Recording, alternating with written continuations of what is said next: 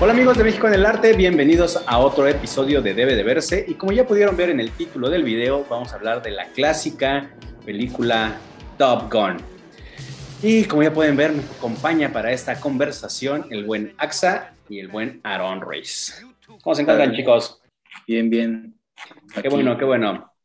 Antes que nada, tal vez despotriquemos un poco de esta película en estas secciones. Y nomás quiero decir, si quieren, véanla. La 2 vale mucho la pena. Y tal vez, si quieren agarrar joyitas de las. o apreciar mejor la película, la segunda parte, vean la primera. Es lo único que voy a decir. Y ahora sí, comencemos, por favor, con la película. Vamos a dar la sinopsis según. Según Wikipedia. No, según Tarantino. Ah, bueno. estaría bueno. ahorita vamos a hablar de, esa parte de, la teoría de Tarantino sobre esta película, que él la considera o la consideraba en ese tiempo una de las mejores películas o mejores guiones de la historia. A ese nivel. Pero bueno, vamos a decir que Top Gun es una típica película americana. Yo la podría describir casi como telenovela. Sí, sí, sí. Ahorita vamos a ver qué, qué opinan ustedes, pero para mí en lo personal me pareció una telenovela que tiene varios guiños, ¿no? O sea, principalmente se centra en la marina, en la cuestión de, este, aérea, donde la gran escuela o la, los grandes pilotos élite van a la, a la escuelita Top Gun, ¿no? Por eso el nombre. Que eso es cierto, o sea, realmente sí existe esa parte que no es como la película lo marca.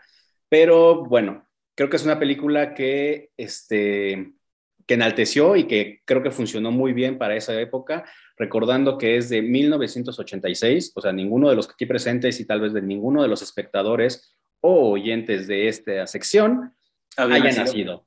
Entonces, que creo que fue muy económica, o sea, Costó 15 millones de dólares, sabemos que pues, en esa época 15 millones no es lo mismo, pero aún así creo que fue muy barata para hacer lo que se hizo. O sea, se trabajó directamente con el Pentágono, con la Fuerza este, Aérea, con la naval del, del, ejército norteamericano, que ahí les cobró aproximadamente millón, millón y medio para trabajar con sus aviones y todo, que se me hace, la verdad, la verdad, a mí muy económico.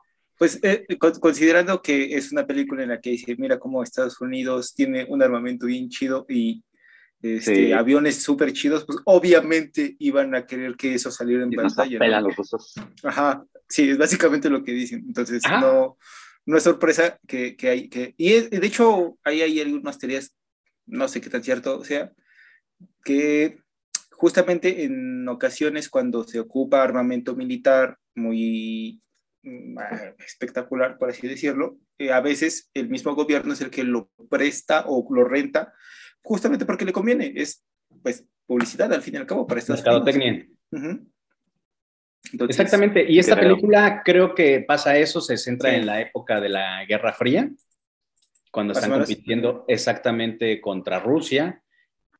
Lo mencionan ahí, creo que la película no va por esa rama de, en general, sino hacen más como una competencia interna y más la preparación que, que llevan en esta parte académica o, sí, pues se puede decir como académico de élite de, Top Gun, ¿no? Para ver quién es el piloto más habilidoso y el, el merecedor del triunfo, por así decirlo. Pues eh, nada más, eh, es una película que dirigió Tony Scott, el hermano sí es su hermano, ¿no? De Ridley Scott. Eh, en realidad, creo que es, tiene algunas grandes películas como El Ansia, donde actúa David Bowie, por cierto. Este, Enemigo Público creo que me gusta. Eh, esta película con,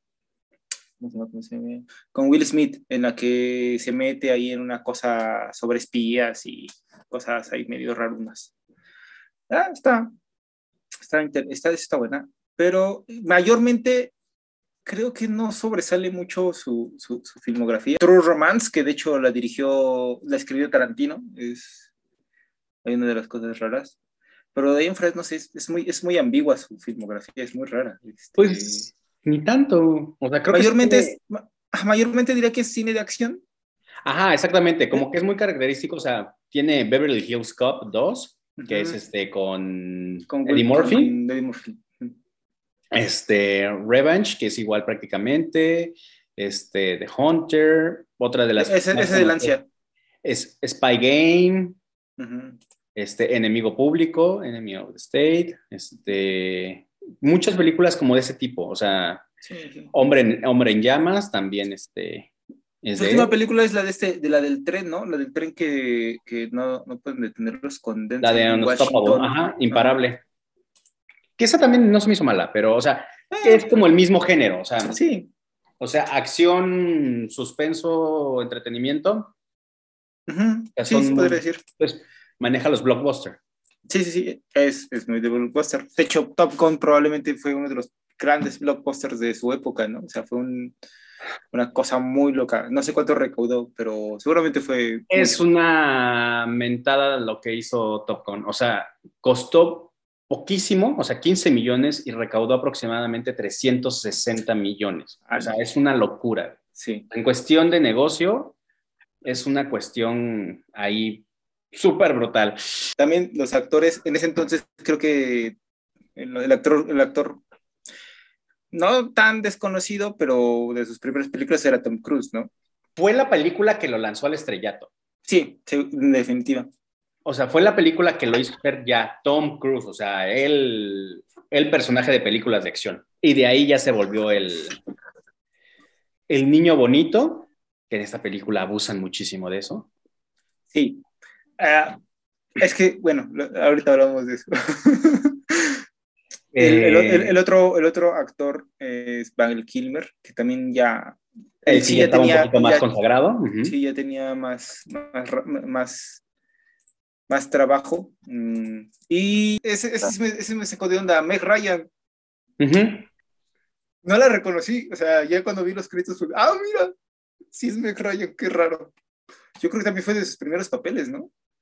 no creo. Sale como cinco minutos. Ajá, sale muy poco, güey, pero sí, y que sale bien hasta cierto punto. Ah, pues es un papel muy, muy secundario, entonces, ¿eh? Muy bien mencionaba AXA, este, protagonizada por Tom Cruise, Kelly McGillen, Val Kilmer, Anthony Edwards, Tom Skerritt y el otro monito que mencionó que ya no me acuerdo. Michael Ironside. Ese. O sea, tiene un nombre demasiado genial. bueno, está bien. realmente yo no sé por qué eh, se considera un fenómeno Top Gun. Este, no me pareció mala, pero siento que no pasa. Sí, no. Y la música no ayuda. Este, la, la, música como que en vez de acompañar las escenas o darle dramatismo, suena a cliché, pero mal. Pero, o sea, sí, pero creo que es, o sea, creo que nos tenemos que ubicar en esa época, para entender un poco mejor la película. Fue una cuestión de marketing absolutamente, porque este es un dato curioso, no sé si es cierto, pero la propuesta original para la música iba a ser usar canciones del Screaming for Vengeance de Judas Priest. Y es un discazo, o sea, hubiera sido otra película con ese, con ese soundtrack, estoy muy seguro pero creo que en la época y todo lo que necesitaban, creo que necesitaban esos clichés. O sea, creo que fue de las primeras películas, en, o sea, ahorita ya lo vemos como cliché, pero creo que fue de las primeras películas en marcar eso, güey. O sea, y es lo que hablaba con, con Aaron afuera de, fuera de cámara, que creo que es una película muy para los estadounidenses. Güey. O sea, es muy norteamericana la película, es muy patriótica, es demasiado de, ay, sí, nosotros somos los poderosos, nosotros somos los, los que vamos a salvar al mundo, nosotros ah, somos Pues siempre ha sido eso. Ajá, pero creo que aquí sí lo hacen más y más como si usaron realmente la cuestión y mostraron el armamento, mostraron de lo que es capaz la Fuerza Aérea Marina. Mm. Entonces, creo que sí hubo muchas cosas porque hay de esos datos curiosos que existen, que hubo una gran alza en las inscripciones a la fuerza, a la, a la Marina.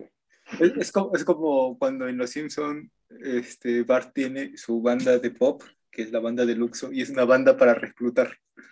este, una blanda subliminal para reclutar gente. Mm, esto no fue tan subliminal, fue muy directo en realidad, pero supongo que es el mismo objetivo al final. Pero, ah, exacto, güey, o sea, fue mercadotecnia totalmente decir, mira, es, es, o sea, es el tío Sam mostrándote el anuncio, güey. Sí. O sea, te digo, es muy norteamericana y dicen que incluso, este, de las cosas, de, digo, de los datos curiosos, que los reclutadores de la Marina se ponían fuera de los cines, güey.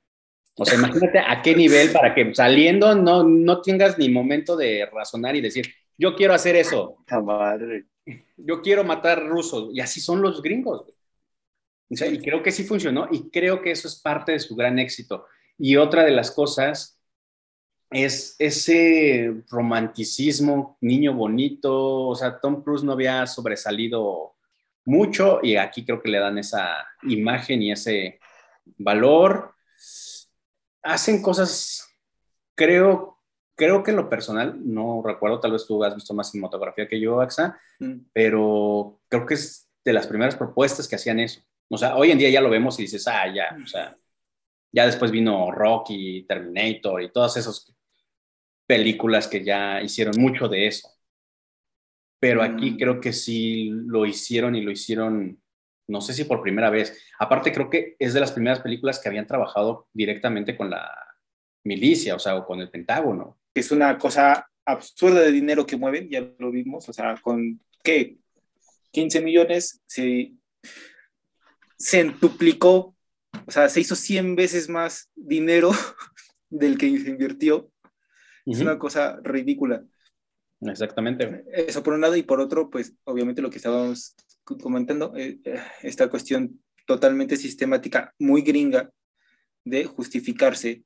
Y no solo justificarse, sino demostrar que son los buenos, que están en lo correcto y, que, y lo, y lo más loco, que pueden hacerlo, o sea, que tienen la capacidad y la infraestructura para poder hacer esas cosas, como lo que vimos en Top Gun, ¿no? Pero, ay, no sé, es muy raro. Aunque ahorita más adelante hablamos sobre ese, ese subtrama o esa segunda lectura muy rara que puede romper un poco esta idea, ¿no? porque, porque si está hecha adrede, es una cosa como lo sugería este, el clip que vimos. Tarantino. Digo, si su objetivo era ese, sí es una cosa muy inteligente. Si no lo fue, es una cosa muy extraña y más bien es como esa cosa la que, está, que se ve y no se, se, ve, que está ahí y no se quiere ver, ¿no? Pero bueno.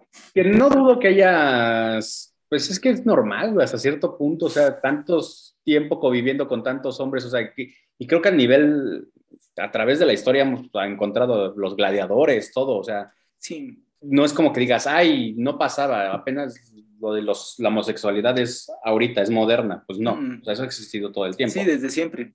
Pero, pero la cuestión es que en el ejército, y sobre todo en el ejército estadounidense, es un, no se puede. tabú horrible del que no se habla.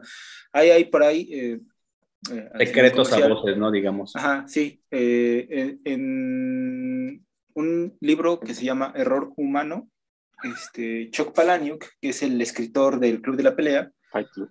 Este, ajá, de Fight Club, eh, ahí, hizo como varias entrevistas y entre una de esas entrevistas estaba la de a un grupo de eh, gente que trabaja y vive, obviamente, en ciertos territorios, en un submarino nuclear del ejército de los Estados Unidos.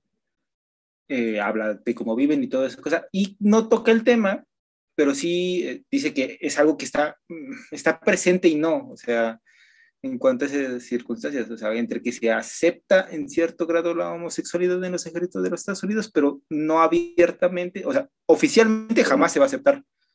Sí, o sea, no dudo que sea un, no puede haber una relación, pero sí puede haber como un desfogue, porque lo entendemos, necesitan tener eso. Ajá, e, es, Esto es lo que yo veo que tienen esa lectura aquí en Estados Unidos en general. Sí, es probable. De esas cuestiones, digo, no sé, es como que, ay, lo hicieron por necesidad, no porque son así. O sea, es casi, casi. Sí, bueno, esa sería como la respuesta oficial, entre comillas. Pero, no sé, es muy, es muy, raro. Ahorita, ahorita ahondamos en esa lectura. Yo otra de las cosas que quiero mencionar es de que la actriz que hace Charlie, está Kelly McGillen. Kelly McGillen. Este, realmente está inspirada en una, un alto mando del, del, del gobierno. Entonces, sí, que así vestía y todo, parecería un poco como exagerado, más estando en un ambiente de, de hombres y de la milicia, pero dice que sí, que le gustaba usar los tacones para darse a respetar y que la escucharan y que dijeran, ahí viene Doña Chingona. Órale. Entonces son de, de esos datillos. De otras de las cosas que sí volaron, no, no todas las escenas son realmente voladas este, todo el tiempo por la infraestructura y todo lo que se tenía que ver, pero que sí volaron y que la mayoría vomitó, ¿no? Incluso el mismo Tom Cruise vomitó en su primer vuelo porque es una cosa loca y de ahí ya, ya no se pudo saber más. Otra de las cosas que traemos es de que el Tom Cruise, el buen Tom Cruise, no sabía andar en moto antes de esa película. ¿A poco? Mira. Que es curioso, o sea, creo que de ahí, te digo, creo que de ahí Tom Cruise supo, lo mío es la adrenalina, lo mío es este tipo de cosas y de ahí se agarró. Incluso Tom Cruise no quería hacer la película. Eso es otro de los datos que leí. Una de las propuestas que estaban era este Harrison Ford, eh, Tom Hanks incluso y otros más que rechazaron muchísimos el papel. Y la forma de convencer a Tom Cruise, según lo que yo leí, fue llevándolo exactamente a la parte de los aviones, a decirle, pruébalo, súbete, cálalo, que sintió la adrenalina y dijo, me quedo. un rol. un rol. Entonces, pues esa fue la manera y te digo, hay, hay varias cuestiones ahí de... Hay otra de que menciona que Tom Cruise y Val Kilmer tenían, no sé por qué, pero que tenían diferencias afuera y que incluso esa rivalidad, esa indiferencia que se siente en la película, pues no era actuada del todo, sino que era muy real. Rivalidad. Ajá, la música fue a cargo de... Logics. Kenny Logics. Pues aquí me parece que es Harold Faltenmeyer. Yo solamente sabía que eso, o sea, iba a ser Screaming for Vengeance, básicamente. Giorgio Moroder aparece en los créditos también. Sí, esa es lo que te iba a mencionar de la canción. ganó el Oscar a mejor canción original, la de Take My Breath Away. Ese es, ese es original de esa película. Ah, vaya. Ajá. Yo, yo sabía que era, yo la conocía y sé que es una canción muy famosa, pero no sabía que fue. O sea, un comercial, ¿no? Es muy comercial. Demasiado comercial y demasiado pegajosa y demasiado ridícula como la. Y la ponen como cuatro veces, ¿no? Sí. Pero la, la parte de sombras, güey, es ridícula. Ah, sí. Bueno, ahorita, ahorita hablamos de eso. Sí. O sea, ahí es donde dices, ¿qué acaso esto es la Rosa de Guadalupe? Sí. ahorita. O sea, esa, esa parte sí. Ah es el cliché del cliché, pero bueno.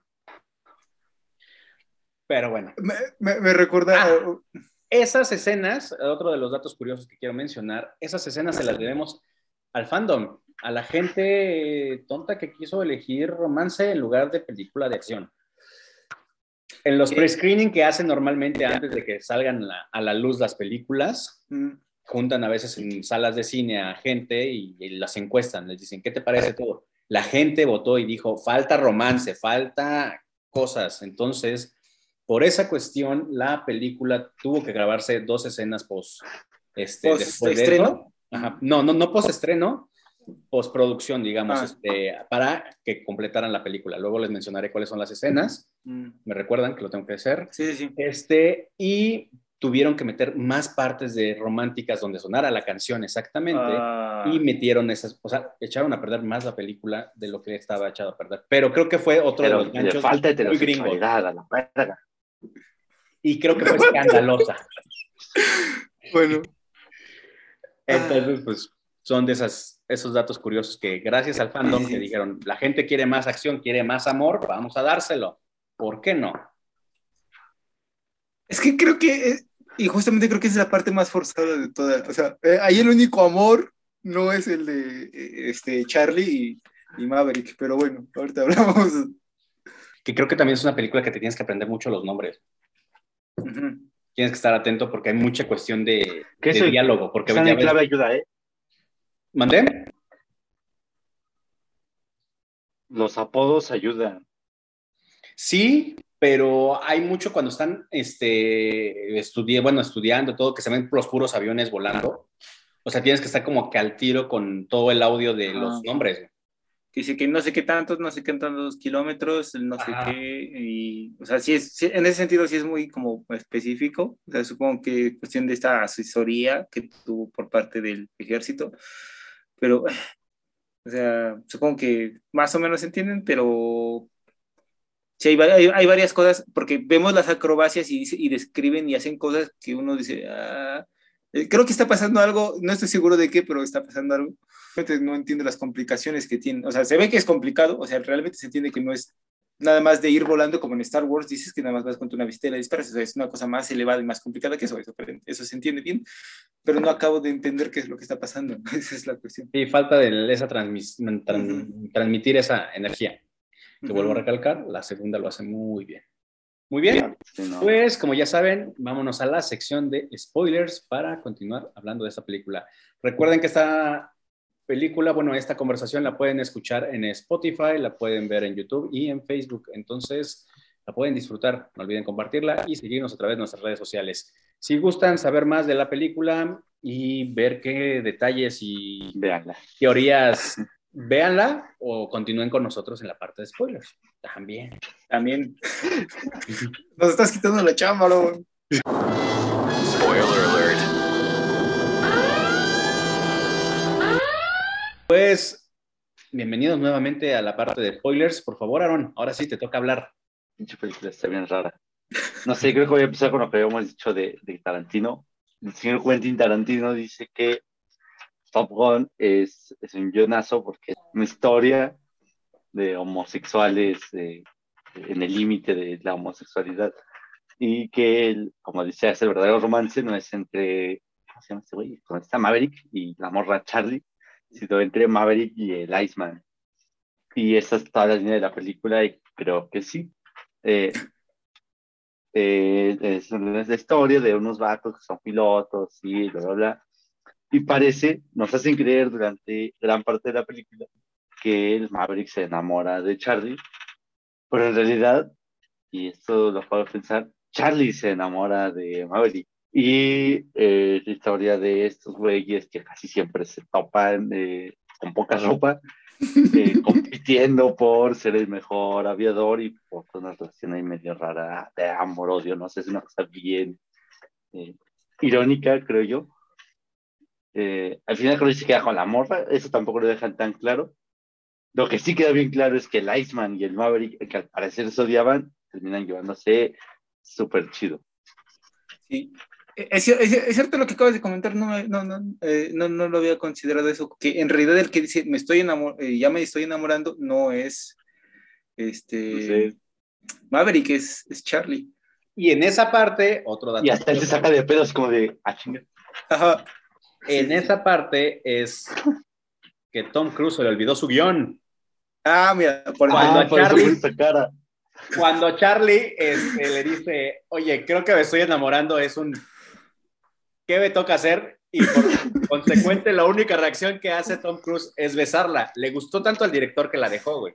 Pero eso no iba así. Ah, vaya.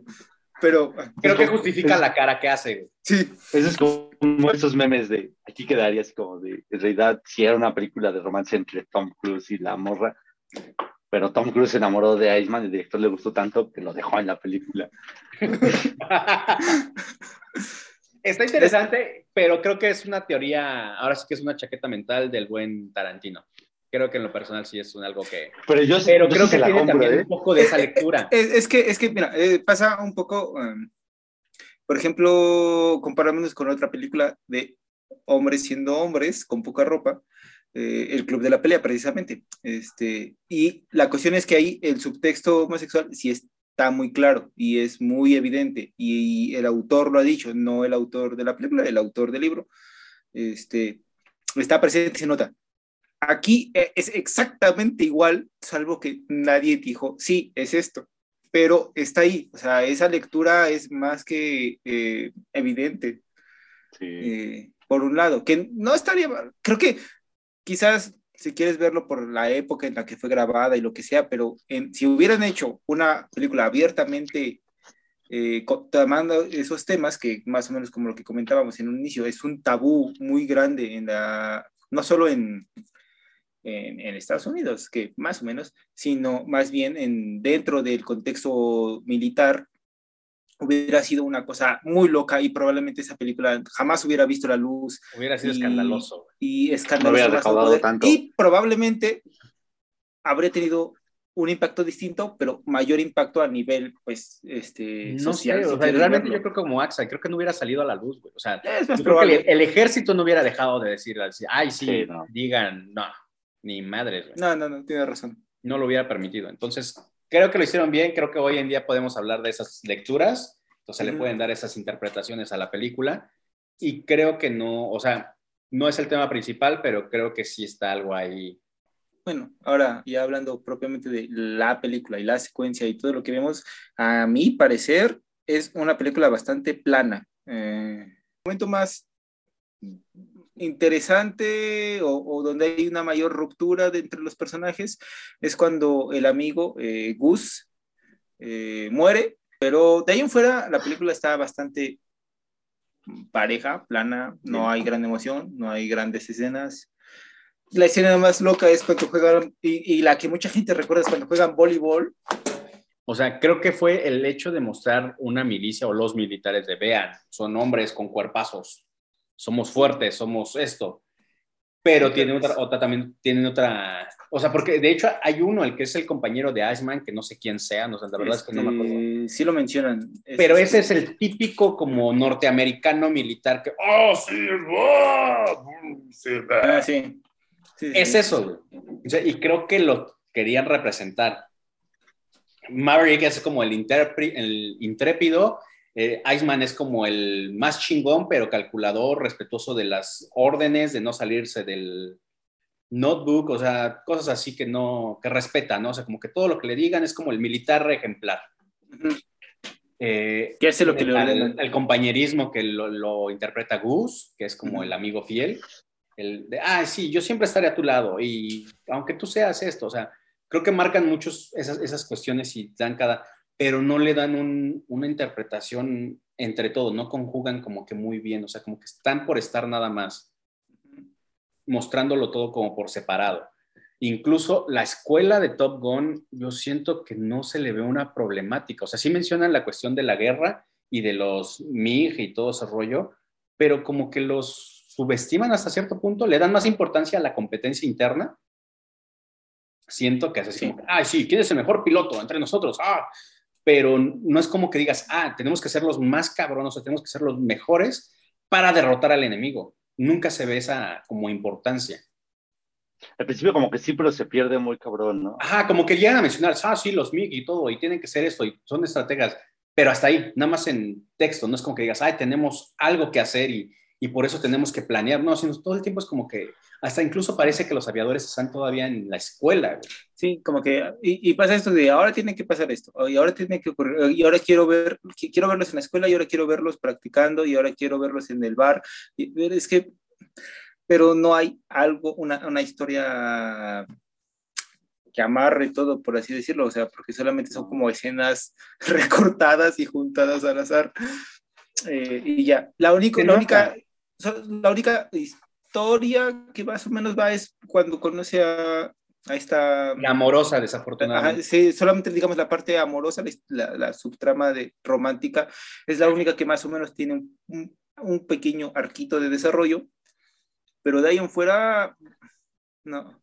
Pero pierde todo, güey. O sea, creo Sí. que en México le pusieron la de Top Gun, Pasión y Gloria, una cosa así como nombre. Sí, una cosa así. Este, que creo que digo, viendo la película, creo que no está tan mal, pero originalmente la película era Top Gun, güey. O sea, nada más. O sea, sí, Ujú. sin nada más. Pero sí termina siendo, en lugar de película de acción de militares y demás, enaltecidos, termina siendo una historia romántica de muy telenovelesca, güey. Y rara, y rara, o sea, telenovelesca rara. O sea, vemos un Take a Breath Away cuando tienen relaciones donde ya se convencen, dices, madre Sí. santa, o sea, yo no sabía, o sea, no me- a mí, no sé si en esa época, pero en lo personal, a mí en esa, esa escena, no sé si, no sabía si reírme, si decir, no mamen, o sea, neta sí, o sea, o es que era de, o sea, no se, no se- ni siquiera se notaba la pasión. Era de, Ay. ah, usemos las sombras, saca tu lengua. Sí, Eh, la- lo, de, lo de la lengua es una cosa muy ridícula. Es muy gracioso. Luego, como que me muevo así. Y dices, ah, está raro eso. No se ve natural. No se ve cómodo. Sí, o sea, es- está muy. No, o sea, lo único romántico ahí era la música, güey. Y eh, ahora sí, viene la parte de lo que mencionaba, la parte de esas escenas románticas, esa parte fue agregada, güey, porque la Mm. gente lo pidió, porque la gente dijo, quiero ver más amor, quiero ver más de esa relación. Y la dirección, la producción dijo, vamos a dársela, vamos a poner Take a Breath Away con una cuestión de sombras ahí sutil y una lengua bastante, ah, no sé, Sí, una sí, bastante esa- rara. Sí, está muy raro eso. Pero creo que les funcionó, porque no sé, así lo, lo pidió la gente, la gente lo tuvo y la gente salió Es, feliz. es que, es que al final es como. mm, eh, eh, Spider-Man. eh, voy, voy a- voy a decirlo así. Es un poco más como las primeras películas de Rápidos y Furiosos. Porque lo importante de Rápidos, de esa primera etapa no es ni la trama, ni lo que sea, ni los personajes. Lo importante es ver a las personas en los carros y los carros que vayan rápido. Bueno, pero de eso trataba la película, güey. Aquí Ajá. tenías que ver aviones. Y si ves aviones, Sí, pero no los ves tan... no tantos, No. pero se ven. Ajá, o sea, creo que pierde esa importancia de lo de los aviones, que la segunda lo hace muy bien, Sí, sumamente bien lo hace. eso es Pero lo, que, lo, que, lo, que, lo que se dice. Ah, Es que sí, ya no sé ni qué decir, porque ya dijimos todo lo interesante de la película. En realidad, no hay Lo único que puedo decir rascarle. más, agregar otros datos curiosos, fue de que hubo un piloto que falleció, porque realmente ¿En la falló un avión. Incluso la película Ah, está sí. dedicada a, esa, a ese piloto por esa cuestión. Eh, hay otro piloto el que Ah, hacía so- los dobles de, de Tom Cruise, Mm. que ese posteriormente se volvió astronauta. güey. Órale. Entonces, son otras cosas que interesantes, digamos, de la película y que tuvo varios cameos de profesores y pilotos realmente que se rifaban, o sea, realmente Sí, que pertenecían sí, a Top Gun. De hecho, aparecen en los créditos como Top Ujú. Gun, o sea, salen los, los que sí son pilotos de verdad. Ajá, exactamente. Eh, Entonces, creo que eso también enalteció y, y logró que la película generara. creo, creo, que algo que eh, de las cosas que sí me gustaron están, por ejemplo, eh, la secuencia de inicio es muy buena. O sea, la secuencia de inicio en donde vemos cómo despegan, cómo se preparan a toda la coreografía que eh, se necesita para que los aviones despeguen desde los portaaviones. Es muy buena. Eh, pudo haber sido mejor, pero esa, esa, esas escenas me parecen bastante bien. O sea, están bien logradas y creo que es lo mejor de la película y por eso está el inicio. Porque ya si de ahí no, solo va así la película. Exactamente, algunas de las cuestiones más icónicas, podríamos decir también, la aparición de Meg Ryan, ¿o si se llama así? sí, Que lo La- que menciona, sale, sale poco tiempo, pero sale pues, bastante bien, sale como la esposa de Gus. ajá, esposa. Y pues bueno, desafortunadamente pierde a su, A su, a su marido y también sale ahí unas escenas como dramáticas bastante bien, nada más como para enfatizar de él no le gustaría, si, lo- si a ti te hubiera pasado, él seguiría volando, ¿no? Pero bueno. Ah, también fue otra de las cuestiones más importantes fue de que fueron de las primeras películas que se grabaron dentro de los aviones, o sea, haciendo un poco Mm. piruetas. Que en general la mayoría se ve como si estuvieran en simuladores. Justamente, creo que, creo que la realización desde, los eh, desde los aviones es una cosa interesante. Lo, ha- habría haber sido interesante en cuestiones más bien técnicas el cómo montaron las cámaras, qué cámaras usaron, porque, o sea, sí, o sea, lo que son tomas reales, o sea, son tomas reales de los aviones. Eh, en tanto las acroba- acrobacias como desde dentro de la cabina, que no siempre es lo que, eh, seguramente no siempre, o sea, a lo mejor probablemente la mayoría de las escenas en las que están con la mascarilla y están ahí, es pues, sí en un avión, pero están haciendo así, ¿no? Entonces, Sí, o sea, yo, yo lo que noto es como muchas tomas como de simulador, mm, o sea, parecen, porque no se sienten como esa, o sea, como si estuvieras realmente en un avión. O sea, se nota como Star Wars, güey. Yo lo relaciono como las escenas de Star Wars, que Anda, se ven muy sí, así, como que, ay, sí, vamos en la nave, ¡zium, zium, zium! pero no se siente ese realismo. No, la magia del montaje. este, Ajá. Porque las escenas de los aviones volando esas sí son... Esas son reales. Sí, De hecho, sí, sí. otro de los datos curiosos que traigo es de que la, el Pentágono o la milicia nada más autorizó disparar dos proyectiles Mm. y para sacarle mayor provecho tomaron o grabaron de las mayores, este, O sea, muchas cámaras posibles, el mismo lanzamiento. Mm. el mismo lanzamiento para aprovecharlas. Y posteriormente, los otros que no son hechos fueron realizados maquetados, como lo hemos visto en Star Wars, todo lo demás, pero que fueron también hechos que los mandaron a investigación después de que se estrenó la película, para ver si no se habían hecho más disparos reales de los que habían autorizado la- el Pentágono. Porque Mm. se vieron tan bien que dijeron, ah, chinga, nosotros dijimos que dos, no habían sido más, y pues nada más fue por esa cuestión. Otro de los datos curiosos es de que la muerte de Gus cambió. Y una de las cosas que cambió el Pentágono fue la muerte de Gus, porque estaba programada a que fueran como dos aviones en ejercicio y que chocaran. Pero dijeron, nos vamos a ver muy ridículos, que no sabemos manejar nuestros propios aviones. Entonces, ellos fueron los que propusieron la muerte de Gus en una proyección que está basada en una historia real, que normalmente era un problema técnico de esos aviones, que el- tardaba en abrirse, porque antes se abría el capote de los aviones. El, Y el posteriormente, ya después de esas fallas, que fallecieron varios de esa manera, que incluso un soldado perdió una pierna y perdían extremidades o sufrían lesiones este, bastante fuertes, Graves. por lo mismo, optaron porque el capote saliera, también sería ejecutado y posteriormente tardaron un poco más en la ejecución de los asientos de los Ya. militares para que este, no sucediera eso. Pero pues bueno, en esa cuestión quisieron mencionarlo y quisieron hacer Sí. esta muerte como más real o más honorífica.